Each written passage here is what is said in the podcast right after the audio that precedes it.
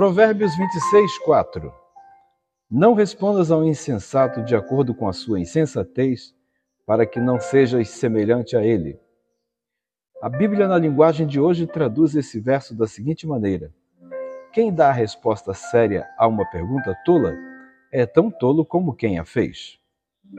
Pensando em tolice ou insensatez, concluímos que tudo aquilo que é contrário ao bom senso pode ser considerado como delírio ou loucura, irracional ou desajuizado, o que nos leva a concluir que o insensato ou tolo é o que podemos chamar de sem juízo ou sem noção, e quem dá ouvidos a essas pessoas acaba sendo considerado do mesmo jeito. O salmista Davi escreve no Salmo 1: Bem-aventurado é o homem que não se assenta na roda dos escarnecedores e não ouve o conselho dos ímpios, ou sem noção, ou ainda sem juízo. O acréscimo é por minha conta. É de uma profunda infelicidade participar de conversas e questionamentos provocados por pessoas que só dizem ou perguntam tolices e bobagens.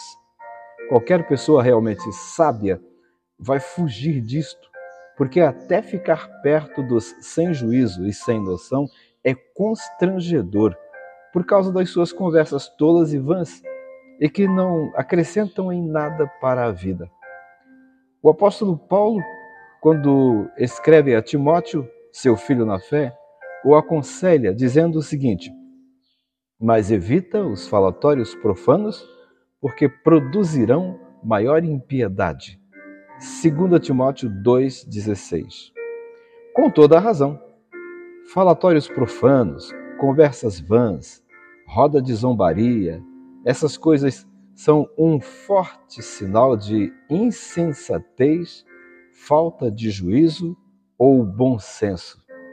E o pior é que aqueles que falam demais muitas vezes cometem insensatez. É talvez por isso também que a palavra de Deus nos aconselha em Tiago 1,19, dizendo: Portanto, meus amados irmãos, todo homem seja pronto para ouvir e tardio para falar. A insensatez está presente no pensar, no agir e no falar. Mas quase sempre se nota mais no falar.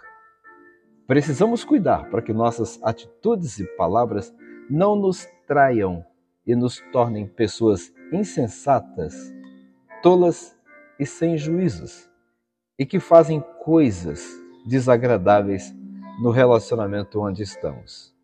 Peçamos a Deus, ao Senhor Deus, toda a sabedoria necessária para que não estejamos cumprindo coisas que são ditas pelos insensatos.